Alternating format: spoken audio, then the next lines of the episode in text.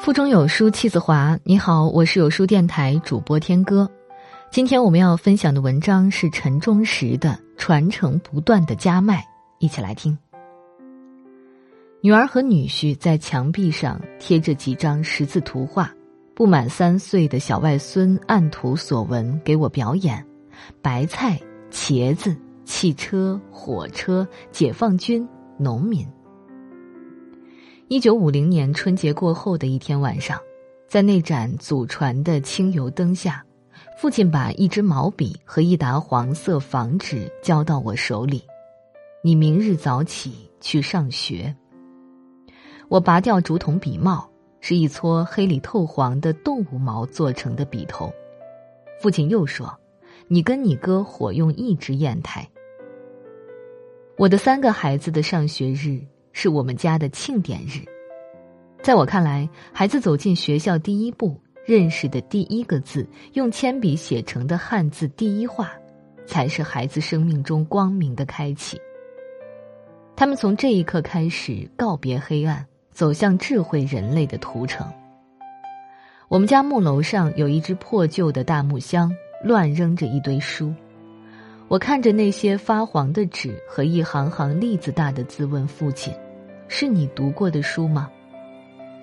父亲说：“是他读过的。”随之加重语气解释说：“那是你爷爷用毛笔抄写的。”我大为惊讶，原以为是石印的，毛笔字怎么会写到和我的课本上的字一样规矩呢？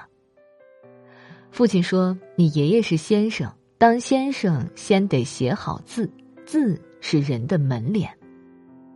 在我出生之前已谢世的爷爷会写一手好字，我最初的崇拜产生了。父亲的毛笔字显然比不得爷爷，然而父亲会写字。大年三十的后晌，村人夹着一卷红纸走进院儿来，父亲磨墨裁纸，为乡亲写好一幅幅新春对联儿。摊在明厅里的地上晾干，我瞅着那些大字不识一个的村人围观父亲舞笔弄墨的情景，隐隐感到了一种难以言说的自豪。多年以后，我从城市躲回祖居的老屋，在准备和写作《白鹿原》的六年时间里，每到春节前一天后晌，为村人继续写迎春对联儿。每当灶房上大梁或办婚丧大事，村人就来找我写对联儿。这当我就想起父亲写春联的情景，也想到爷爷手抄给父亲的那一后册课本儿。我的儿女都读过大学，学历比我高了，更比我的父亲和爷爷高了。然而，儿女唯一不及父辈和爷辈的，便是写字。他们一律提不起毛笔来，村人们再也不会夹着红纸走进我家屋院了。礼拜五晚上一场大雪，足足下了一尺厚。第二天上课，心里都在发慌，怎么回家去背馍呢？五十余里路程步行，我十三岁。最后一节课上完，我走出教室门时就愣住了。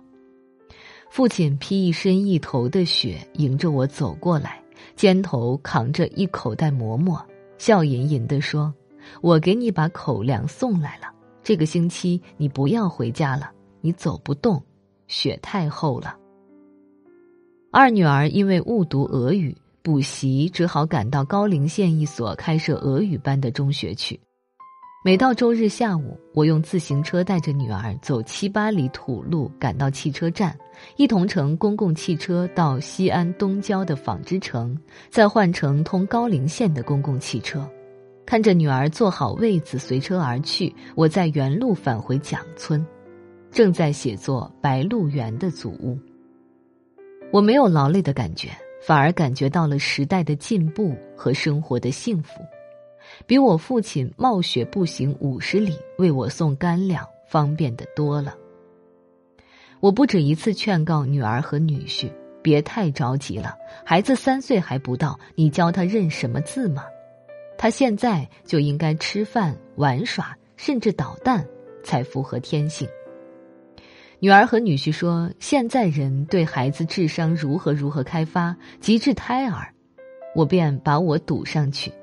你爸爸八岁才上学识字，现在不光写小说当作家，写毛笔字，偶尔还赚点润笔费嘞。父亲是一位地道的农民，比村子里的农民多了会写字、会打算盘的本事。在下雨天不能下地劳作的空闲里，躺在祖屋的炕上读古典小说和秦腔戏本。他注重孩子念书学文化。他卖粮、卖树、卖柴，供给我和哥哥读中学，至今依然在家乡传为佳话。我供给三个孩子上学的过程虽然也颇不轻松，然而比父亲当年的艰难却相去甚远。从做私塾先生的爷爷到我的孙儿，这五代人中，父亲是最艰难的。他已经没有了做私塾先生的爷爷的地位和经济。而且，作为一个农民，也失去了对土地和牲畜的创造权利，而且心强气盛的要拼死供给两个儿子读书。